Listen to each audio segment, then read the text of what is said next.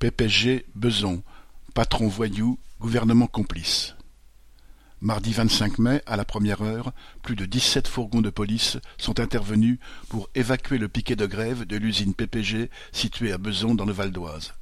Le patron voyou reçoit cette fois le coup de main de l'État complice. Les travailleurs de PPG n'acceptent pas d'être jetés à la rue par une multinationale, leader de son secteur, qui a fait plus de deux milliards de dollars de profit en 2020 malgré la pandémie. Plusieurs dizaines d'entre eux sont en grève depuis le 28 avril et se sont relayés pour occuper l'entrée de l'usine 24 heures sur 24 et 7 jours sur 7. Ils sont soutenus et fréquemment rejoints par la plupart des autres salariés de l'entreprise qui, même lorsqu'ils ne sont pas en grève totale, participent à l'occupation après leur poste ou le week-end et débrayent régulièrement. Dans un premier temps, la direction était aux abonnés absents, misant sur le découragement et espérant sans doute que les longs week-ends de mai contribueraient à essouffler les grévistes. Car si les ponts sont bien agréables quand on travaille, ils peuvent aussi être bien longs quand on fait grève. Les travailleurs se sont pourtant relayés tous les week-ends, parfois avec les enfants ou les conjoints. Loin de se décourager, les grévistes ont bien senti que leur mobilisation était populaire et largement soutenue dans les environs. Ils ont reçu de nombreux gestes de soutien financier ou matériel, ainsi que de nombreuses visites de responsables politiques ou de salariés des alentours.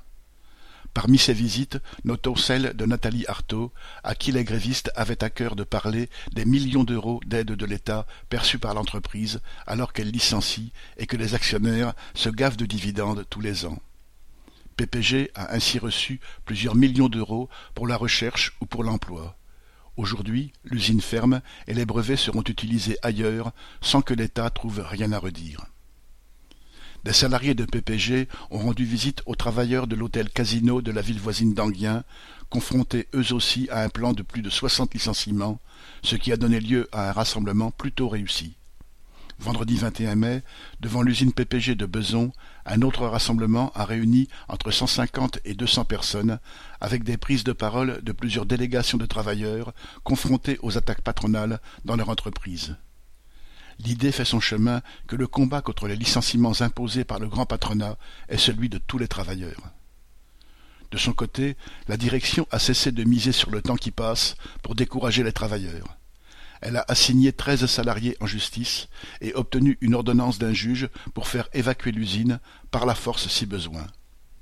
La direction utilise tous les moyens pour accuser des travailleurs, parlant de l'incendie qui avait eu lieu le 13 mai dans une autre usine de la ville. Elle a aussi accusé de blocage des salariés qui travaillaient et présenté des photos de portails fermés par des chaînes qu'elle avait elle-même posées il y a des années. Les grévistes, qui se doutaient de cette évolution, s'étaient déjà réunis pour discuter de la suite et appelaient à un nouveau rassemblement le lendemain. Les licenciements ne passent toujours pas. Correspondant Hello.